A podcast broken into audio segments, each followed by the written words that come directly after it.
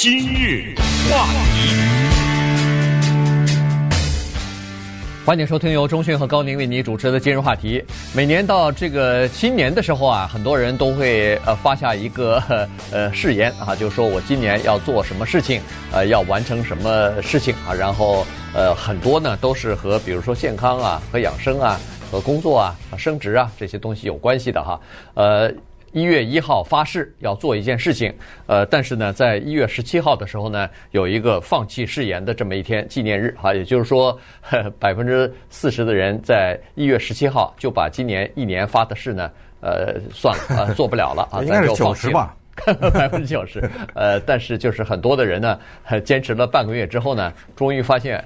发的这个誓言，要不就是 定的目标太高，要么就是呃纯粹是个笑话，自己根本做不成、做不到哈。所以呢，今天咱们就来聊一下，因为呃这个什么样的誓，就是发的什么样的誓，许的什么的愿，在一年的这个新的一年里头呢，你最容易坚持住，以及这里头还有很多科学的原因在里边。你选择上午和下午和中午做事情呢？哎，它的效率是不一样的。哎，这个非常有意思啊！给我们一个机会，我们在二零一八年开始的这一个礼拜呢，可以稍微聊聊这种相对来说比较轻松的一点的话题哈。因为呃，这个所谓的新年励志呢，我觉得这是各个族裔和文化都有的一个现象。我先问问咱们这个高大哥，您上一次励志是什么时候？好像没有哦啊。呃，因为我知道自己呃坚持不住，所以干脆别立了。哦，呃，所以今年二零一八年。也没有励志，不励志哦，不励志哦，那这简单了这个哈。但是我相信，呃，我们很多的朋友还是有这个励志的，对不对？肯定是你立什么志了吧？啊，我这个我的立的志啊，我上一次励志是大概差不多十六岁左右。呃，但我的这个呃情况呢，跟你稍微有点不一样，因为呃，我后来就意识到了时间，就是我们人为的设定一个时间的励志的荒唐。呃，这个时间不是人为的吗？对，对不对？三月三号就不能励志了，就非要到十二月三十一号或者前几个礼拜在一年跨的时候才能立这个志吗？不是在过生日的时候就不可以送给一个人一个东西吗？对，对不对？这个里面有很多的人为的东西，同时呢，还有就是说，他有的时候是别人强加给你的。我们。呃，过去说到这个什么什么节的大促销什么的，这不都是人为的一些嘛，对不对？所以这个东西呢，后来我想明白了，我是觉得这种人为的这种东西没什么太大意思。也就是说，你真的一个人想励志的话，其实我有一个建议，我先说呃两个，第一个就是跟那个时间没关系，跟他是不是新年，这同意吧？对，对不对？你真正想励志的话，你什么时候都可以励志。第二呢，我觉得把这个单位把它变小了，就是。不要什么立一年，我觉得如果你能给自己立这样一个志就行了，就是我礼拜二的时候要比礼拜一有一定的进步或者成长，不管是任何一方面，把它缩减减为一天，就是我到了礼拜二的时候，我可以骄傲的对自己说，我礼拜一没有浪费时间，不就完了吗？对不对？对，或者一个月啊啊，你比如说一个月可能都长了点儿。对，一个月你比如说你我我要看一本书，或者我要做一件什么事情，这个这个一个月你总是可以坚持下来的嘛。所以实际上呃，当然是这话又扯远了哈，这都是个人呃不同的这个见解了。对，但励志这个东西，我觉得至少说明一个东西，至少说明呢，如果一个人还励志的话，是不是他还说明他对自己有某些不满？对吧？对，对他，他一定是在寻求某些改变，或者是他内心呢在向往一个什么东西，但是他知道他做不到，所以他要励志，然后呢，他希望熬到哪怕是一月十七号，至少做了十六天，对不对？所以其实呢，呃，我们最终就明白，新年励志这个事儿呢，是我们这一生啊要拼死跟一个人作战的这么一个过程。这个人就是你自己，我们这一辈子就要抗争自己的这个懒惰。我们面对的最强大的敌人就是我们自己。好了，有的人自己战胜不了，同时眼睛还看着别人，呃，就是别人的一举一动都能够影响他。呃，这样的人他很难快乐，对不对？所以在这新年的时候呢，咱们就聊聊这个励志这一回事儿哈。其实所有的励志都在某种程度上说明一种一些叫所谓。自我提高啊，这种自我提高呢，只要你有这个愿望，我我说，哪怕你实现不了，也还行啊，对不对？呃，至少还说明你对自己有些不满，你至少有有一个愿望，你这这么年复一年的这么励志，呃，我觉得也还挺也还挺不错。就至少你知道，你的潜意识中知道。你的生活需要某些改变，对不对？对，那这个是这样子，就是说，在美国呢，大部分的人立志啊，新年立志的时候呢，基本上都是呃不外这么几个原因啊。这个戒烟是一个非常大的哈，戒烟戒酒，很多人都会做，都会立这个志啊。到底能不能实现？呃，这就两说了哈。然后呢，呃，要这个健康的生活，那这里头就包括两个东西，一个是吃的健康，一个就是增加运动啊。这个大部分也都知道。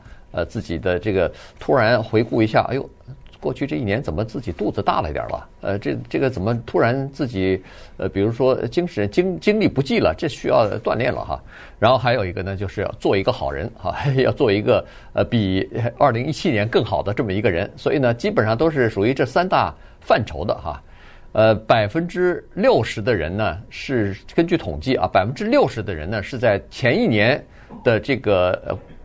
比如说十月份的时候就已经开始决定想要立志了，可是呢，在这个六十百分六十里头呢，只有百分之四十的人呢最终立志，然后这百分之四十的人里头呢，大部分立完志以后呢，没过多长时间就坚持不了了，所以绝大部分的人立了志以后是没有办法贯彻到底的，所以呢，这个就是一个呃比就是比一个比较大的问题。那所以专家就在说了，说这个如果要是立志的话，怎么样才可以？呃，才可以让你比较容易坚持得住呢。这里头就有几个小的呃学问在里边哈。一个就是，呃，需要叫做立，呃，不要立那个大志哈，要立这种呃可以完成或者说是比较现实。你对你自己的毅力也好，你对你自己一天当中的时间也好，能抽出多少时间锻炼什么？你这些东西呢，你必须要考虑在内。然后你再立一个比较切实、你可以完成的这么一个具体的呃志，而不要说是哦，我今年这一年我一定要少吃垃圾食物，这个是一个非常，这是一个非常空洞的，或者说是是是一个非常呃不实际的这么一个志。什么叫少吃了？你如果说哦，我今天少吃了，你自己呃告诉我今天吃了一个呃或者吃了一顿快餐，或者你认为是不太健康的东西。但是你仍然可以觉得你少吃了，因为你去年的时候比这个吃的多，嗯，对吧？呃，对，这个就是一个所谓的具体化哈。这个里面呢，有些有趣的事情。呃，首先就是说，一个人想把自己变得更好，首先没有人承认自己是坏人，连坏人都不承认自己是坏人，所以这个更好呢，基本上是说的叫英文叫 self improvement，是我自己有所提高。啊，不是说呃，我自己过去是一个很坏的人，我现在要把自己变成好人，所以自我提高是当中的很大的一部分。自我提高的形式那太多了，不举例了哈。你可以说从呃锻炼呐、呃读书啊，甚至是去学习某个新的东西。很多人要学外语啊什么之类的，对吧？都是这些呢，都是一种叫做自我提高啊。那自我提高呢，是励志的一个非常核心的一部分。有一个。技巧听起来呢特别的可笑，也挺无奈的。但是有的时候呢，它也是人类哈在跟自己作战的过程当中啊，给自己算是找个台阶也好，或者是呃找一个借口也好呢，它是一个很最终呢没没有办法的一个决定。就是什么呢？就是一个人要励志的话，有两种，一种是悄悄的呢，在房间里自己给自己励志，对吧？哎，我今年怎么怎么样，或者说新的一年怎么怎么样？还有一种呢，这种人就是啥事儿没做呢，向全世界都宣布了。对，哎，我明年啊，准备啊，大大家听着啊，这个站在一个很高的地方。那么现在就是通过社交的这种网站呢，就开始宣布了。二零一八年啊，我准备怎么怎么样，特别傻。这第二种人，因为你你给人家提供笑料啊，大家一看哦。哎呀，就听你说说，我看你能坚持到哪一天。但是这个问题就在这儿，对励志这个事情有研究的学者们告诉我们，早在古代罗马的时候，其实就有新年励志，因为我们现在的这个日历，什么一月一号，什么元旦，什么这这些，可以追溯到那个时候去 啊。所以那个时候呢，有太阳神呢，有什么，那个时候就有这种新年励志。现在就说呢。反而是那种第二种看起来比较傻的这种人，就是他自己还没做呢，先给我们叫吵吵出去了。啊，这样的呢，他持续的时间反而更长一点。为什么呢？他有一个压力，这个压力就是我已经说出去了，这个这个不太好收回来了。到时候人说，哎，你那个励志立的怎么样啊？我我没法交代了，对不对？这这一照叫为了回避尴尬的这种局面，所以我只好坚持下去。哎，你还别说，这还真的挺有效的。大家记得我们在去年的时候讲过一个特别有意思的话题，有一个人他决定每个月学一个新东西。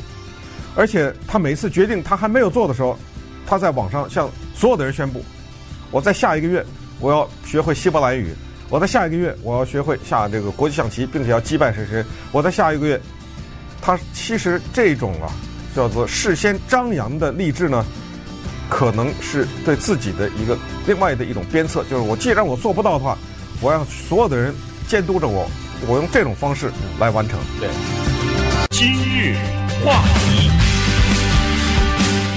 欢迎继续收听由中讯和高宁为您主持的今日话题。新年期间，我们就说一下新年励志。哈，每年都有很多人在呃新年元旦的这一天呢立下宏志啊，然后要做一些事情，呃或者要改变自己的生活习惯等等。但是有的时候呢，往往呃这个没有做到。好，那么呃专家呢就告诉我们如何才能做得更好一点。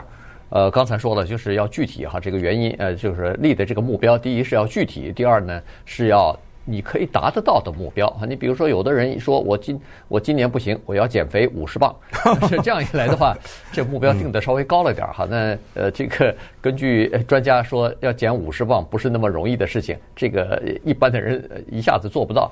你还不如说我一就是立一个比较容易达到的，我一个星期去三次健身房，我就啊达不到，这达不到，这这高点儿，这不行，对对。但是就是说你自己根据你自己的这个。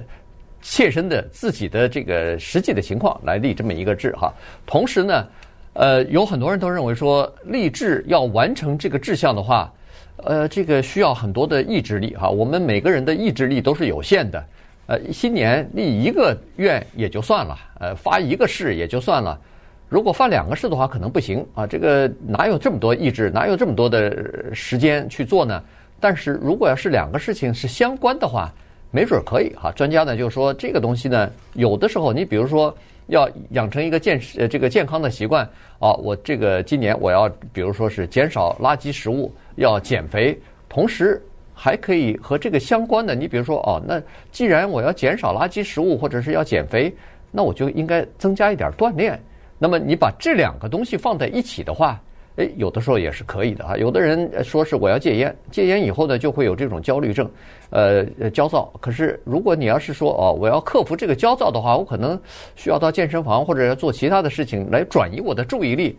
那么这两个有相关的东西放在一起去这个励志的话，哎，往往效果还比较好呢。呃，对，还有相关的就是说我除了想办法多赚钱以外，然后再少花钱。嗯，对不对？对这个两个，哎，是什么叫开源节流啊？对对，呃，我这个除了这个以外，还要那个，就两个相关的。但是其实再想想，这不这，我看我们这点出息，你知道吗？就是呃，就是自己在这想尽各种办法来，就是让自己啊找一些什么不这个捷径啊，或者怎么想绕过去什么，就是各种各样的心理暗示也好，自我安慰也好，各种各样的方式呢，想。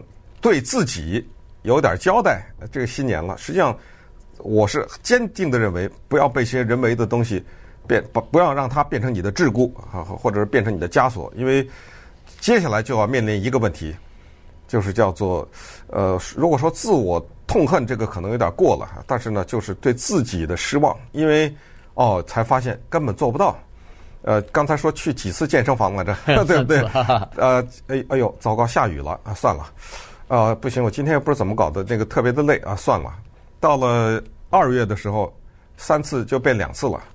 到了四月的时候，那那个会员卡找不到了，对，呃，于是呢，就伴随着自我的悔恨也好，失望也好，然后呢，就叫做全面放弃。这种啊，这说点题外话，处女座的人特别容易，为什么呢？这种人叫做 all or nothing，这个在英文形容这种人，就是我要不就不要，我要就要最好的，啊，我要不就不做，我要做就要做的怎么怎么样，因为我有发言权，我是这种人，所以我从小意识到我这个问题，所以，嗯、呃，这一点呢，我是警告我们这个星座的人，同时，呃，如果你不信星座的话，无所谓哈，这句话可以给所有的人，这就是你要面对的强敌，就是如果你意识到你是这样的人的话，你专门跟自己这个东西要去做对去，也就是什么呢？就是我制定的一个计划，我决定在三月份以前。把一件事情做完，为什么不说这件事情是什么？因为它可以是一万个事情，对吧？好，到了一月底的时候，糟糕了，你肯定做不完了。你知道三月，那算了吧，反正我我这个我也做不完，那就放弃了。不要啊！这种时候呢，淡淡的一笑，哪怕是从头开始，就一点也不自责，一点也不烦恼，再来，因为。你记住这样一点，就是你哪怕是只往前走了半步，它也比原地不动要好。你就坚定的记住这个，在这个世界上，永远有一个人比你强，不管你做什么事情，永远有一个人比你强。那个人跟你没关系，他活他的，他做他的事情，你不要被他影响。你或者是你觉得某些这个目标是遥遥不可及啊。既然遥不可及，算了，对不对？不要哈，就是你永远记住这个，我觉得可能是对你有点帮助。这是我个人的一个经验，就是往前走半步，比原地不动要强。这就这个说到底就是这个，就不要不要给扔了，不要什么都给放弃了。对。而且呢，还有一个东西哈，就是呃，这个时间哈，或者是时机哈，因为呃，你一天要做的事情比较多哈，在工作当中、学习当中，但是你可以把它分门别类。原因就是说，我们在一天当中这个时间呢，早晨、中午、下午，比如说呃，十二点到两点，呃，两点到四点，四点到六点，这些时间的分段，它实际上。呃，效率，人的效率是不一样的。呃，人的这个生活的节奏和人的这个生理啊，它也是不一样的哈。所以呢，呃，科学家大概在一百多年前吧，这个德国的科学家 Herman 呃 Ebbinghaus 呢，他就发现这个问题啊，就是说他当时做了一些一系列的试验，结果发现说，大部分的人在早晨呢。他们的这个记忆力和这个呃叫做呃理解力啊什么的都比较强啊，所以呢，他做的试验呢就呃得出这样的一个结论，就是大部分的人在早晨，你给他一些呃毫不相关的一些字节或者是一些呃东西的话，他都可以记住，比晚上来说啊记得就是更加呃就是记得更加牢靠一点，或者记得更加多一点。所以人们就发现说，哎，早晨好像头脑比较清醒，呃，记忆力也比较好一点，然后注意力也比较集中一点。所以上午这段时间应该是比较不错的时间，但人们也突然发现说，上午时间是不错，可是呢，在你不能只有一个上午啊，你如果上班八个小时的话，或者说是你清醒的时间是十六个小时的话，那么你其他的时间怎么利用呢？不能说哦，我只上午四个小时呃工作比较有效率，其他的时间就放弃了，也不是，因为呢，呃，人在这一天当中啊，醒着的时候呢，他的这个时间。的这个有效的有效率或者是效率呢是不一样的。那科学家现在已经分析出来，呃，告诉我们怎么做会比较好。那待会儿呢，咱们在广告之后再告告诉大家。今日话题。欢迎继续收听由中讯和高宁为您主持的今日话题。这段时间跟大家讲的呢是新年励志。好，那么讲到励志的时候呢，呃，今天就来稍微聊一下这个时间的科学哈，因为呃，我们在这个最近的这一段时间以来，各种各样的试验也好，研究也好，都发现说，呃，一个人在清醒的时候啊，就是不睡觉的，大概十六个小时里边，他的这个精神状态并不是一致、一直不变的。一直是一呃，这是平衡的哈，它实际上是有起伏的，有高低的。呃，那么这个精神状态好的时候，跟精神状态差的时候，相差的是很大的哈，就像是一个人呃清醒的时候和喝了酒以后呃的这种区别。如果在表现方面的话呢，呃可能会相差百分之二十哈，所以呢。这个起伏是非常大的，所以呃，科学家就告诉我们说，一天当中可以分成几个阶段哈。大部分的人呃是属于呃叫做三个阶段啊。第一个阶段是叫做呃高峰期啊，这个是精力呃充沛，然后比较敏捷，反应也比较敏捷，注意力非常集中啊。一般来说都是在早晨。呃，刚起床以后，这个体温逐渐升高啊，什么呃，精力就充沛啊，等等啊，这些从呃生理方面呢，就呃就延续到自自己的这个头脑啊，呃，整个的身体啊等等。那么接下来就是有一个低谷期，呃，这个就是中午呃到这个下午的上半段哈、如果把下午分成上段和下段的话呢，它是在上午的下半段这个时间，这个就。就我们大家大概都有这种体会，吃完午饭以后，哈，他这个要么就是血液都到胃里头需要消化，反正大家就有点犯瞌睡，哈，想想睡觉这种感觉，呃，昏昏沉沉，呃，精力也就不太佳。然后接下来呢，又有一个叫做回升期，哈，这个就是从低谷又反弹了，又开始上来了。所以呢，一般都是这三个阶段。你这说股票呢吧？对，呃，有相似的地方，呃，但是呢。呃，还有一种人叫做夜猫子，这种人的生活习惯和方式和别人不一样，所以他们的这个这个这也是这三个呃，如果说一天有这三个阶段的话，他们也有这三个阶段，只不过他们的这个阶段呢，和正常人刚好是相反的。嗯，那你怎么知道你是不是夜猫子啊？那么这里面先回答第一个问题，就是我们可以与自己的懒惰相抗争。但是我觉得我们不可以与大自然的规律相抗争。大自然的规律呢，从地球的转动到一棵树，它春天的时候发芽也好，秋天的时候落叶也好，所有的这些呢是强有力的规律。这些规律它不只是停留在地球或者一棵树，哪怕是一个小草，呃，它也是影响着我们的生理的周期。这一点我相信应该没有什么争议，所以我们没必要去跟这个东西去抗争去。我偏要在我最困的时候，我做那个需要我最呃具有这个需要我的精力集中或者是最有创造力的那些事情，呃，没必要折腾自己啊。呃，也我们自己的血液啊、什么血压呀、体温呐、血糖啊，所有的这些都有它自己的规律。所以第一呢，叫做尊重这些规律，然后在这个规律的基础之上呢，我们来看看怎么能够提高下一个东西，就是。效率。那么刚才说的夜猫子这个情况呢，也是他有的人呢，你必须得承认他就是夜猫子。什么叫夜猫子？我认识这种人，就是他到了比如说十一二点的时候，啪的一下兴奋了。呃，对他来说，那那个凌晨两三点，那简直就是他是一个亢奋的一个状态。嗯，你没有办法在这让让他睡觉。他说我睡不着啊，头脑很清醒的那时候。你怎么知道你是夜猫子呢？这个科学家说这么一个统计，就是。你计算一天就够了，就是这一天你不需要闹钟，不能靠闹钟啊，绝对不能让靠闹钟或者任何的外力把你叫醒。所谓的自然醒，嗯，如果让你睡觉的话，你是几点钟自然醒，然后你几点睡的觉，你把你几点睡觉到几点自然醒这个时间呢，中间除以二，你看呃中间的那个时间是几点？如果你这么一除。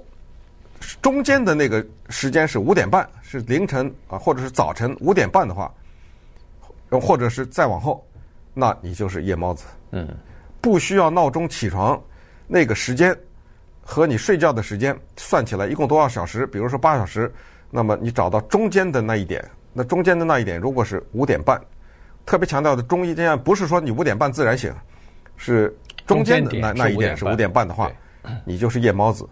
那么，如果你认为你是夜猫子，而且你这个夜猫子不是强迫性的夜猫子，所谓强迫性就是我不是夜猫子，但是我的工作让我上夜班，我没办法，那那是另外一回事。就是在比较正常的情况下，那你就明白这个规律，那就是接下来呢，你的兴奋点的三大阶段呢，就把它反过来，就是人家是早晨兴奋，你就是晚上，对吧？嗯，对。但是那个中间的那一块呢？你也要知道，就是你一定要承认，在中间有一块是低谷期，不管你那那一块是你的几点，呃，对于一个正常的睡眠的人，就是下午上半段啊，所以然后接接下来所谓的回升期或者是反弹期，知道了这个以后，那我们就可以安排自己的，不管是身体的锻炼呢，还是学习啊等等，就会大大的提高效率。对。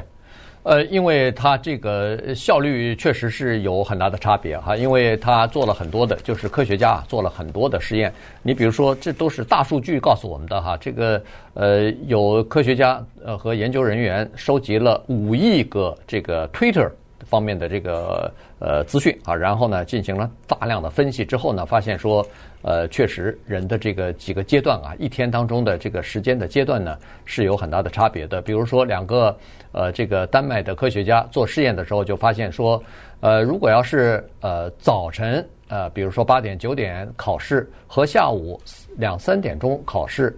他那个成绩 会差很多。这是两百万个学生啊，这是一个很残酷的实验啊，因为他让一些学生是下午考试，另外一些学生上午，上午就是八点八点九点这样的时间，下午那个呢 是三四点。结果这个特别可怕，两百万人发现下午考试那些的成绩比上午那个差了多少呢？差了等于相当于下午考试的那些人有两个礼拜没上课。那对，缺课两个星期。你想想，就就差这么多哈，呃，但是呢，他就非常有意思。他如果要是在这个下午考试之前，让他比如说活动一下，让他呃大家呃坐在一起聊聊天或者什么，让他放松一下，然后再考试的话，突然发现 这考试成绩马上变了，马上和 不仅是和早晨可以相比，甚至比早晨的那个可能还更好一点儿。啊，这个这是参加考试的这个成绩啊，所以就是说，实际上它是有办法来克服你的这个精力不济或者说注意力不集中的这个办法的，只不过呃这个这个状态的哈，只不过呢呃要采取一些措施。呃，更可怕的是，他们研究了九万个外科手术，外科手术需要进行麻醉，九万个案例，结果发现哦，这个听起来有点儿呃小有点可怕哈，但是我觉得就是参考吧。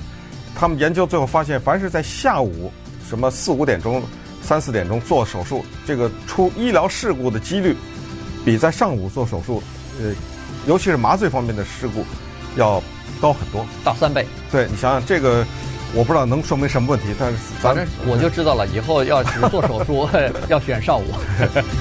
今日话题。欢迎继续收听由中讯和高宁为你主持的今日话题。既然知道一天当中的时间有高峰、有低谷，然后有回升期或者反弹期的话呢，那可以根据这个特点呢来安排自己的一天的工作了哈。这个如果你要是想，比如说呃增加工作效率的话，呃早晨的时候比较适合呃这个精力比较集中的啊，这个分析力比较呃注意力比较集中的这些呃工作啊。然后呃中午之后懒懒散的时候，这个低谷期呢，那就做。做一些呃不是特别需要注意力集中的呃事情啊，包括什么回回电子邮件呐，呃专家说，或者说是把一些文件归档啊，甚至是呃差旅费什么要填写报销之类的东西，那就做一些这些事情哈。下午三点以后，突然人们又开始回神了哈，这个呃经过了低谷之后呢，又开始逐渐的呃这个进入到次高潮，但是这个这段期间呢。呃，人们发现说他的这个心情比较好哈，所以呢，在这种情况之下呢，尽管注意力可能会被分散，但是呢，这时候呢，呃，是最有创造力的时候。也就是说，以前可能没有想到的一些东西啊，这时候反而会想到。所以，什么脑力激荡的这种会议之类的东西，需要创造力的这些想法呢？呃，最好是安排在这段时间来处理或者进行。对，当然这个里面呢，还是说，凡是夜猫子呢，就把要刚才说的这些规律全给它反过来，嗯，才行啊，并不是适用于每一个人，所以你也要根据自己的状态来调整。你比如说下午三点，这个绝对不是一个。绝对值是说，呃，到了三点，啪的一下，你他有的人可能是三点半，有的人四点二十五，这个东西是，而且根据你这一天吃的什么，这一天的呃早晨是不是很累等等，所有这些都是不完全是一样的，你就大概听一听，就这三个阶段就是了啊，大概就是你安排的时候呢，要遵守这么一些规律就是了。那么当呃有反弹的时候呢，因为我们的这个时候注意力和早晨不太一样，早晨呢是太集中，所以不太容易分心，但是我们知道。有的时候我们做事情的时候，思考事情的时候，确实是需要分心的。只有在分心的时候，我们才能看到太专注的时候看不到的一些关系。所以这个就是所谓刚才说的创造力的这个情况。也就是说，呃，本来我们不太注意的一些细节，到了下午我们开始注意了。那这些都是呃从理论上角度讲了，很多作家也都是大早上起来五点多写作啊什么的，也没影响创造力。但是我的意思就是说，反正你要呃找到自己的这种规律。呃，他提出一点呢，这个这里面的就是所谓的专家的分析哈，我觉得有点小争议。这个专家他是说强烈的建议如果你想减肥啊，或者是想锻炼肌肉啊，锻炼身体，他说是早晨。他说为什么呢？因为早晨的时候，你早上起来以后啊，你的血糖偏低，因为你一夜没吃饭了嘛。嗯。你这个时候锻炼呢，它消耗的是储存在你的体内的脂肪里边的这些能量，因为你什么也没吃啊。对。